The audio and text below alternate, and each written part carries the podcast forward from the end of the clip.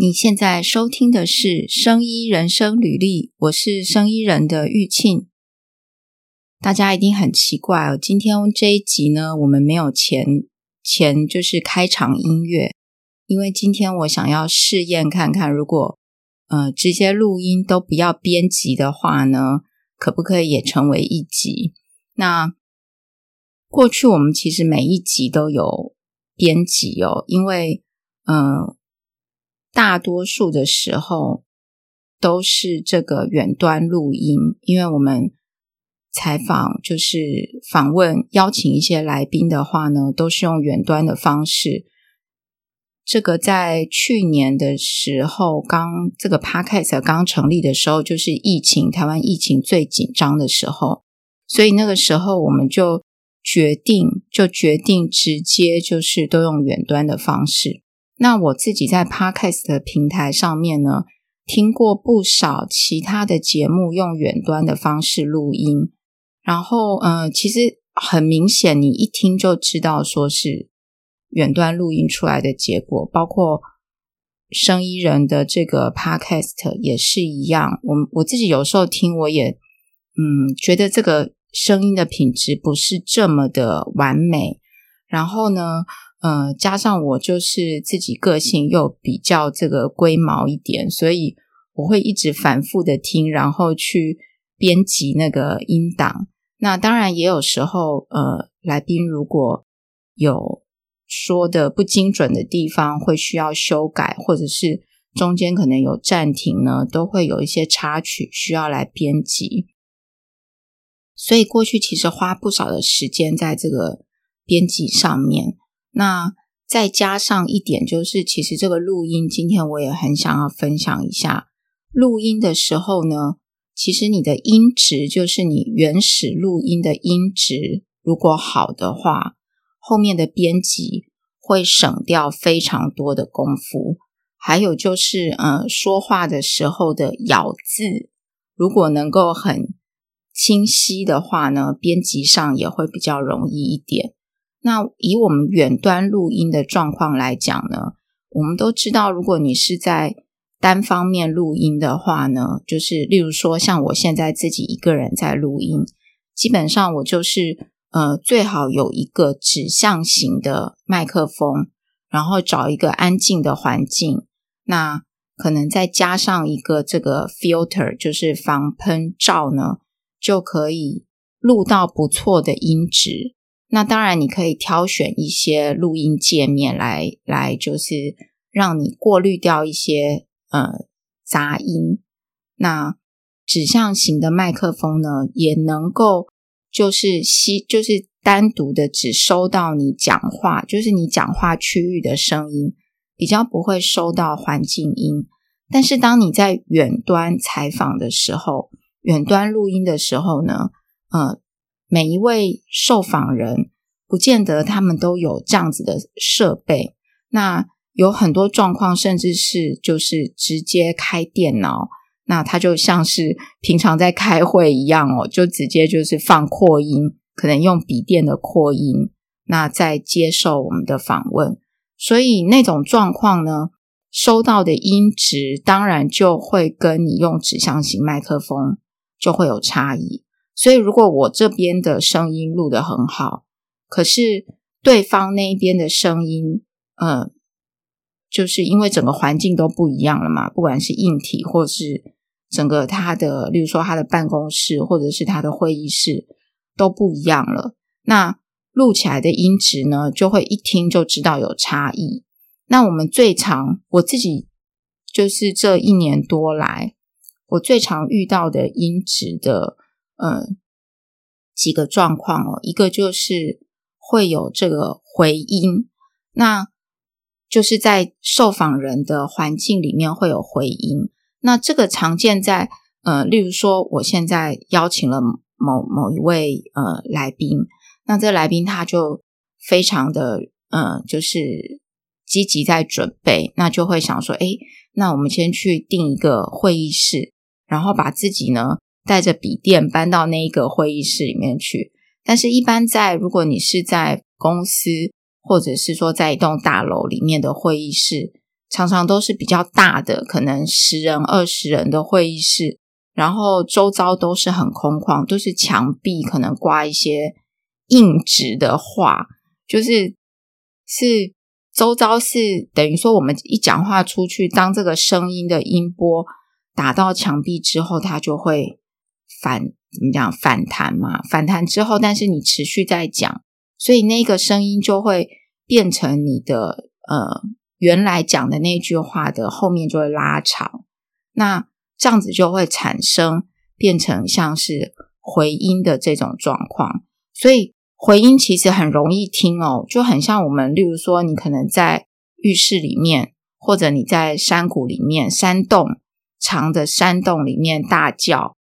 或是讲话，都会有这种回音的状况。那一有回音呢，在 Podcast 的音质里面就会。感觉听不清楚，尤其是嗯，如果你有你有我我不知道大家有没有在汽车上面用手机去收听过 Podcast，你可以试试看哦，因为汽车是一个相对小的空间，然后你如果放手机又用扩音直接扩出来的话，假设它的音质不够好的话呢，你听到就会是那种蒙蒙的感觉，那。回音如果很严重的话呢，在这种状况就会听不清楚，所以这是第一个远端录音场会遇到的问题。那第二种状况呢，呃，是如果是就是对方用的是无线耳机的话呢，它因为是无线的，那当然这个无线的传输会有一点延迟，然后无线的讲话呢。好像某一排的这个无线耳机特别会有嗯收音的问题，就是它好像声音收进去之后，讲话到尾音的时候又会有一个重叠音上来，所以这个也是很嗯一个远端录音常见的问题。那我会请就是来宾尽量用有线的耳机来讲，不一定要有就是准备这种指向型的麦克风。那如果说他可以戴耳机，然后用有线的麦克风来讲，不要将声音扩出来，或者直接用笔电的喇叭的话，然后找一个相对安静的环境呢，收音都会好很多。那第三个呢，呃，在音讯处理上面，我自己也觉得蛮花时间的，就是如果嗯讲话的时候没有用这个 pop filter，就是。像我们讲话噗噗都会有这种爆音嘛，那这种声音呢，被录进去之后，在音波上面的波形就会非常的突兀，然后呃，收听的人也会听到不是很听起来不是很舒服哦。所以这几种的话呢，有时候在就是我们讲话很自然，不觉得我们有造成这样子的声音，但是收音进去就是会有。所以这几种是常见，如果你在用这个远端录音的话，会遇到的问题。所以过去因为我们的的这个访问全部都是用远端的方式，所以花很多的时间在做音档的处理。那如果如果就是说，呃，这个来宾他在另外一端，他用的可能也是指向型的这种麦克风的话呢？其实录起来几乎听不出来，我跟他是在不同的空间，但大部分应该还是要经过处理啦。所以，嗯，我今天也想分享一下，就是这个 Podcast 的音档处理上面，其实并不是一件简单的事情。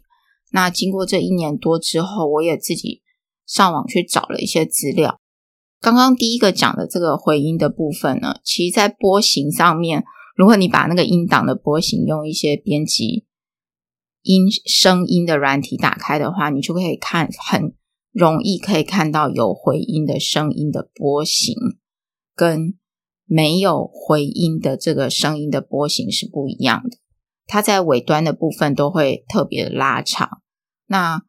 这个呢，如果说它从头到尾的声音，它的这个回音是很类似的，也就是说，它一直都待在那个环境里面，虽然它有回音。那我觉得相对还是好处理，就是你可以将整个音轨都同时去掉同样就是有一点叫减法的方式，把这个回音给去掉。当然可能不会非常的完美，但是我觉得可以到七八十 percent 的这个呃改善。那这个呢，现在也有很多的套装软体，就是如果你有付费，就是一些有有一些软体，它就是要付费的话呢，它就会可以让你使用这样子的功能。那刚刚讲的，刚刚提到的三点嘛，另外一个就是这个耳机有，如果用蓝牙耳机，可能在尾音的时候会有重叠，这个部分就相对的难。去处理，你就是会一直听到在尾音的时候会有嘘嘘嘘的那个声音，然后跟他讲话的最后一个字是叠在一起的，这个是非常难处理的。你只能在就是可能在某一个 dB 值的段呢，把这个呃声音卡掉，或者是说你可以，如果你可以找到那个频率的话呢，用频率的方式去把它处理，但是都是。相对只能处理掉一点，我觉得要弄得非常的干净、非常完美的话呢，就嗯不是一件很容易的事情哦。所以这个这个大概是嗯前面两个在音讯处理上面，第三个就是会有嗯这个爆音的问题。那爆音的问题。如果是以物理性来解解决的话，很简单嘛，就是你在你的麦克风前面，如果加上一个 pop filter 的话呢，很快就可以解决这样子的问题。我觉得几乎可以到百分之九十五以上的改善。那如果你要从嗯后置，就是在软体上来做的话，就会花很多的时间，但是还是可以处理的。只是太多的时候，有的时候。嗯，你你会很清楚的看到那个波形是突然这样跳跃很大的，然后它的，如果我们以这个周期来讲的话，它的这个时间的间隔会非常的大，就是好像一个很突兀的波形在那边，所以你看久了之后，你就知道那那个部分你可以直接把它砍掉，但是砍掉的话呢，有时候难免会影响到，嗯。这一整句话的句子的咬字就会相对没有的那么的清晰，所以其实这个波形的处理呢，我自己在我今天之所以想尝试一下，就是过去每一集都花了很多的时间在做音档的处理，就是希望能够让声音的品质好一点。因为如果要做这种呃完全是用远端录音的方式。真的是非常的不容易哦。那这一集呢，我也尝试看看，就是不要编辑，那我自己录，看看效果会如何。那今天另外为什么也想要自己录一个原因，就是呃，前面几集的节目我们录了，我跟哈利特录了一些论文，还有这个抄袭的这个议题，还有念。硕士念博士的这个议题的的这个分享，然后也讨论一些就是在职场上面，你的嗯一般职场的这个主管是不是会很在意你的学历这件事情，特别是在生医的产业。那其实我最然后最近的新闻不是也很多这个学历还有抄袭的问题吗？其实我 说实在，我们其实生活非常的忙，没有什么时间去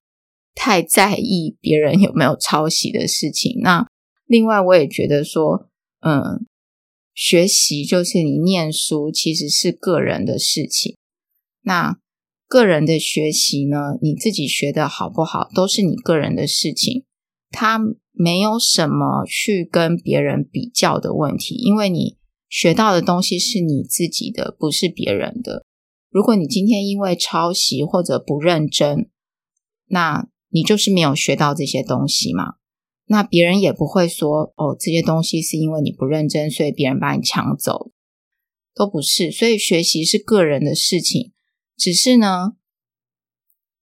这个嗯，这个学习的过程，我们我觉得现在大家社会上在看的是说，嗯，这个学习的过程上面的一些动作适不适合。就是未来，嗯，比如说去竞选某一些职务。那我也觉得说，其实我我个人看，我觉得选举选举其实是一个很好的活动。就是我我常常有时候看新闻，有一些事情啊就被挖出来，诶，我觉得蛮好的。因为 如果没有选举，我们根本就不会知道有这些事情，也没有人会在意说，嗯，这些人之前做了什么样的事嘛。例如说，我们以这个抄袭的事情来讲，我相信其实。全世界有抄袭的人，大概根本是我们数不完的。那甚至现在在不管说是 SCI 啦，或者是这个很顶尖的期刊里面抄袭的东西，甚至假数据也是不少啊。那可能很多年、二十年后才被人家发现。那一般一般的日子，平常过得好好的，没有人会去发现这些事情。所以选举某一种程度呢，把这些事情浮上台面，我觉得也是蛮好的。那大家就自己可以去检视，说自己判断说，哎，这个人是不是，嗯，是不是你喜欢的人？你觉得他适不适合来担任某一些职务哦？不过，我我一直觉得念书是个人的事情啊，就是你得到什么样的学历，你的经验，或是你在。公司做了哪些事情？你在你的职位上面，你在家庭里面做了哪些事情？其实这个过程中学习到什么都是你个人的事。那只是，嗯，我我们其实平常在职场或者是在学校里面都看很多嘛。其实每一个人有各种不同的个性跟他的一个表现，你大概都可以知道他是什么样的人。那我觉得这个就有的人就喜欢，那有的人就不喜欢，所以大家就自己评判他。那我自己的话呢，我是要学什么，我都是会非常认真的去学。我我我，嗯，也不能说我一定就是会表现得非常好，但是大部分的状况，我要学什么都是我自己很想要去学的东西。所以我会觉得，既然要学了，既然你要念书，既然你要做这件事情。就尽量的呢，把它做好。所以这个是呃前几集为什么我们录制这些东西，想要跟大家分享。那尤其是在生医的领域里面呢，你能说他不不在乎学历吗？其实我必须坦白讲了，如果你在生医的这个领域，例如说你要做。生医技术的研究好了，假设你没有一定的学历，你根本很难有机会去接触那样子的环境。所以，念书变成是一条，呃，让你可以去接触那样子的环境的途径。那当然，如果你没有念书，没有经过那样的学历，不是说你不好，只是你就是比较少有机会能够接触到那样子的环境。那我我们可以看嘛，很多，嗯。例如说，我们我们知道很多人是这个呃，像像美国有这些软体的天才啊，或者 AI 的天才。那台湾也有一些人是这种资讯的天才，我们很常在新闻媒体上看到。那这些人他可以都不用念书，他可以自习，可以自己学习，自己上网，然后自己写出很多惊人的程式来，甚至在家里弄一个小 lab。就可以做出很多，呃，自己开发一些马达啦，或者是做一些机器人之类的东西，那设计一些自动控制的东西。但是生医的东西就相对很难，我们很少听到有人自己在家里的车库就研发了什么新药吧，对不对？或者是说在家里的车库就研发了疫苗，但是我们过去都有听到啊。有不少的这个 startup 都是在车库开始的，但是以以这个生意的领域来讲，不管你是药品或是医材，我们很少听到有人说，诶，他在车库里面就研发了某某疫苗出来。我觉得这个不容易，那甚至他可能完全没有经过任何的训练，科学的训练，然后也没有去做过任何的实验。这个是一个很现实的问题，就是。呃，你你如果想要来做这样子的研发，那你要进入这样的领域，它确实你必须先走过一些道路，不是说得到这个学历的人，在这个领域他就一定会比较厉害，或者是他学识渊博。但是好像你没有经过这样子的学历，你就根本没有机会接触嘛。那我觉得这是一个很现实的问题。不过到了职场上之后，在呃前面有一集我跟哈利特有这个讨论哦。其实到到了职场之后呢，你的雇主并不会去问你的论文。就是假设你今天已经工作了好几年了，然后你再去求职的时候，他其实不会去在意你的论文写了什么题目，甚至也不会有人知道说你的论文有没有抄袭。那他应该在意的就是你当下的能力能不能符合他的要求，能不能呃。升任那个职务，能不能替他解决公司现在需要面对的问题？所以到职场上之后，能力还是我觉得能力还是主要的。然后以我自己，如果假设你我我们设身处地想，如果你是老板，你要找一个学历很好，但是什么都不会的人，但是他有很漂亮的学历。但是他，然后他每天在做事情都给你找麻烦，一直在那里出包。还是你要找一个人，他的相对学历没有这么的、这么的多、这么的丰富的漂亮的学历，但是呢，他能力非常强。今天发生什么事情，交代给他，他都会帮你做好。然后，即使公司有新的事情、新的技术要开发，他也能够快速、快速的。学习，然后去找资料，那帮你来解决问题。你会想要哪一种人？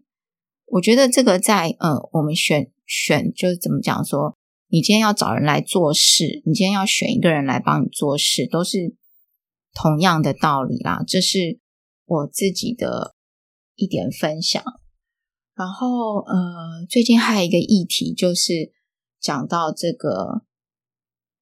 千人计划嘛，我前前几天在电视上面又看到了千人计划的这个议题哦，不知道大家知不知道千人计划？我大概嗯十年多前，其实我也不知道。那但是我之前在国外的时候呢，我也曾经被千人计划给接触过。那千人计划也有来跟我敲门。那那个时候呢，我大概知道什么是千人计划，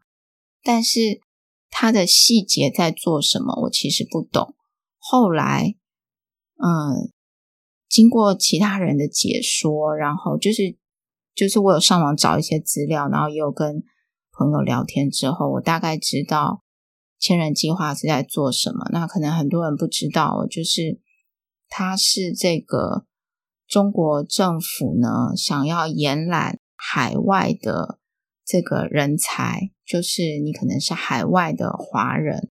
那可能是台湾人，可能是中国人，或者是哪里的人，就是这些华人呢，在呃延揽这些人，然后替中国的政府呢来做事，那。这个计划，我必须说，如果你是以中国政府的角度呢，它确实是为了要让中国的政府更好，这个没有话讲嘛。当然，如果你要延揽好的人才，在好海外好的人才，你你总是要想想个办法嘛，来替你做事。所以他们确实想了一个办法。那这个计划呢，就是希望能够找到这些好的人才，替中国的政府做事。但是，只是这个做事者经过呢，因为你毕竟就是要拿人家的钱，所以人家叫你做什么呢，你当然就要做什么。因为我我觉得这个就是怎么讲，你就是拿人家的钱，就要帮人家把事情办好嘛。那这件这就是拿钱做事的这件事情，是不是这个中间是不是有合理？那是不是正当？就是另外一回事。这个。我真的不是很清楚，但是那个时候我呃大概不到十年前哦，就是不到十年前我在国外找工作的时候呢，呃也有千人计划有就是写信给我过，那我那时候是看到了那封信之后，我是连回都不敢回，就是 个人觉得非常的呃，怎么讲呢？就是就是接生恐惧，那也不知道说，呃，就是我的我的处理方式，就是我完全没有回应啊，因为第一个我对于这样子的工作模式我没有很喜欢，然后第二个我。认为我自己也不是什么什么咖嘛，我也不是什么，我甚我甚至不是。我想他们应该延揽很多高科技公司的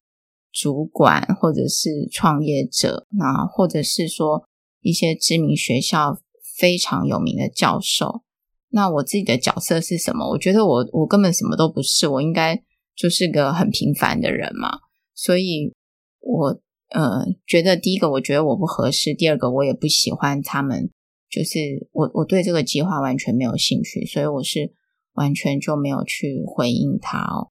嗯，但是从这件事情来讲呢，我倒是觉得我们台湾的政府也要想一想，就是怎么样，是不是也想一想，怎么样能够延揽好的海外的人才，那呃，替台湾的政府工作。那当然，我讲的是说，我们就是以正当的手段来。正当的方式来工作嘛，那让让这些好的人才能够在台湾的贡献，再回来台湾贡献。这个也是我那时候，就是其实很多人就是会写信，或者是说呃打电话来问，尤其是我们早期生意人网摘刚成立的时候，一直不时有人留言，就是嗯。呃很多疑问，就是想要知道我们背后到底是谁出资哦，然后为什么要成立这个，为为什么要建立这个网站？就是我我觉得他还没有人相信，就是我当初成立这个网站的初衷就是这么的单纯。那所有的人都觉得我们背后就是一定是，例如说某个企业啊，然后想要借由这个来。可能借由这个网站，然后有什么样的目的，未来要赚多少钱等等。那实际上没有，我这边就跟跟大家讲，我在前面有一集我也录过，呃，一集就是跟大家说明这个成立的缘由，就是没有人，没有任何人背后没有什么什么人出资这件事情。然后，嗯，我们成当初成立的。的这个缘由就是非常的单纯，就是我觉得生医的工作在说实在，你要找到一个战场，就是在美国，那欧洲可能也是一个战场，那台湾真的是非常非常的边缘，就是可能这个主战场非常非常边缘的地方哦，所以我当时很希望，我觉我觉得台湾应该要有更多这样子的资讯。所以而成立了这个网站，就是这么的单纯。那诶，从这个我们这个网站呢成立到现在，已经嗯，二零一四年到现在已经进入要进入第八年，就是已经第八年了。那说实在，我没有非常非常积极，像很多的这个付费的杂志平台哦，就是很积极的在。经营它，那因为过去这个一直不是我，就是我的主业，所以我我有这个心，但是我有时候也必须说，我自己的能力没有到，就是好像万能。即使我已经做了很多的事情，我也很想做很多的事情。那这几年我一直希望，就是说，诶，有这个网站，能够让对这个领域有兴趣的人，能够在这个网站上面聚集。那让台湾有更多的人呢，就是了解、接触这个产业，然后在这个为这个产业做一点事情。那当然，这个产业也因此就会更大嘛。但是最近呢，嗯，这个也是我今天想要录、想要讲的一部分，就是前阵子我突然有一个想法，就是嗯，想要走向，因为我我我说实在，我最近在网络上看很多的。资讯哦，就是跟这个生医领域相关的资讯，我越来越觉得自己就是真的非常的渺小。然后这个领域的知识让我觉得就是大山大海，我大概我应我我应该就是没有办法去嗯征服它吧，或者是说我自己一个人要能够看尽这个大山大海，我觉得几乎是不可能的事，就就可以直接说是不可能的事，因为一个人的力量实在是太渺小了。所以最近我一个想法呢，就是。想要走这个开放式的平台来继续经营这个网站，那当然前一阵子我也想过说，哎，这个网站遇到了这，现在应该算是遇到了一个蛮大的瓶颈，就是，嗯，来看的人呢，没有像过去那么的多，但是你说有没有人来看？其实每天都有人在我们的网站上面查资料，那。有时候我会想说，哎，这些人，而且有些人是真的就是在里面看东西。那我就想说，如果我把这个网站关了，那这些人就查不到资料了。那台湾有没有其他的网站可以查这样的资料？我不知道。但是我就觉得这个网站是，只要有一个人上来查，然后得到了他想要的东西，他就有存在价值。如果我把它给关闭了，那这些人就。没有办法，就他就查不到了嘛，我就觉得相当的可惜。但是我又觉得我自己的力量非常的小，所以最近有了这个想要把这个平台呢走向开放式的一个想法。那我大概一个礼拜多前，我把这个平台走向开放式的想法，就是跟哈利特，我们各各位如果在。听我们 Podcast，就是有听过哈利特来很多次哦，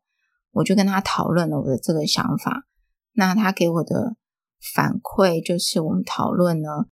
呃，应该就是说在内容的管理上面，假设我今天把它开放了，然后所有的人都可以上来刊登文章，那就会遇到一个就是内容的这个，就是说我我很难去。控制这个值的问题，就是 quality 的问题。我们的文章的 quality 呢，就会非常的难控制。那，所以我一直在思考这个，我我觉得这个讲的完全就是非常的正确。所以我一直在思考，我要怎么样能够让呃大家的力量都能够放到这个网，就是能够集结大家的力量在这个网站上面。然后不再是只有就是生医人单方面的来经营这个网站，那在这个网站上面可以搜集更多的技术的资料，然后让它呃慢慢转变，变成一个可以让大家上来找资料、找这个生医方面技术讯息的一个资料库。那这个资料库又跟各位，嗯，就是大家熟悉的这些期刊的资料库是完全不一样的东西。因为期刊的资料库是学术型的文章，那我们的文章呢，希望是能够大家都看得懂的，比较有一点知识性，但是描述的方式呢，是用嗯，我们大家比较容易懂的的这个语法来描述这样子的文章，所以。这会是很多人要进入这个领域，或是在这个领域上面找资料很好的一个平台。那但是就是遇到这个要怎么去控制这个内容的问题，所以我今天也想说，在 Podcast 把这件事情讲出来。那如果说你诶，如果你有在听我们的 Podcast，然后你听到了我分享这个想法呢，那你对于控制文章的值，有什么样的就是它的品质？你觉得有什么样一个方法，我们可以集结嗯大家的力量放在这个网站上面，让让这个网站开放，但是我们的文章又能够维护它的品质，让它变成一个好像活水一样的一个一个平台。我现在还没有想到很好的方法。那当然，我觉得我这阵子也很多事情，所以。没有，嗯，真的仔细静下来想，但是我一有空的时候，我就想说，我能够怎么做？那或者是说，你今天听到我们的 podcast，你想要参与这样子平台开放之后的呃内容的这个贡献的话，你想要呃也放你的文章上来的话，都欢迎你 email 给我们。那我们的 podcast 下面呢都有我们的 email，或者你上生意人网摘的网站都可以看到我们的 email。那你可以直接写信给我，那我会很嗯。希望可以跟你聊一聊，就是听听你的想法。你对于我这样子的想法，你有什么样的看法？那有什么好的 idea，我们可以一起来，就是控制这个网站上面的，把这个网站上面的文章的值呢，维持一个固定的品质，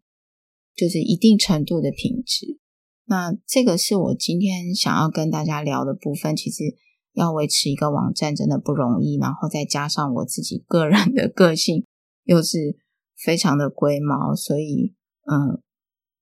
会是就是我我我宁愿什么都不做，我也不要去做一个不是我自己很满意的东西哦。所以在这个网站上面的品质上，我是觉得它必须要坚持。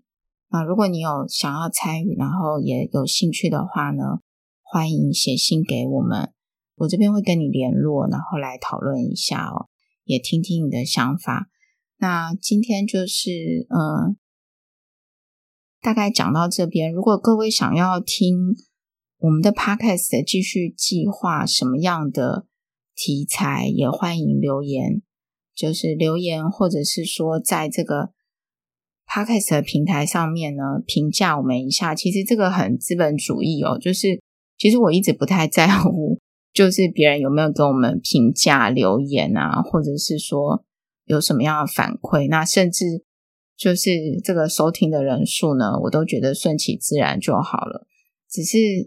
就是这个很资本主义的的东西，就是如果你没有呃人留言或者是评价的话，你在平台上面自然曝光的几率就少嘛。这个可能也有一点演算法，我是不知道。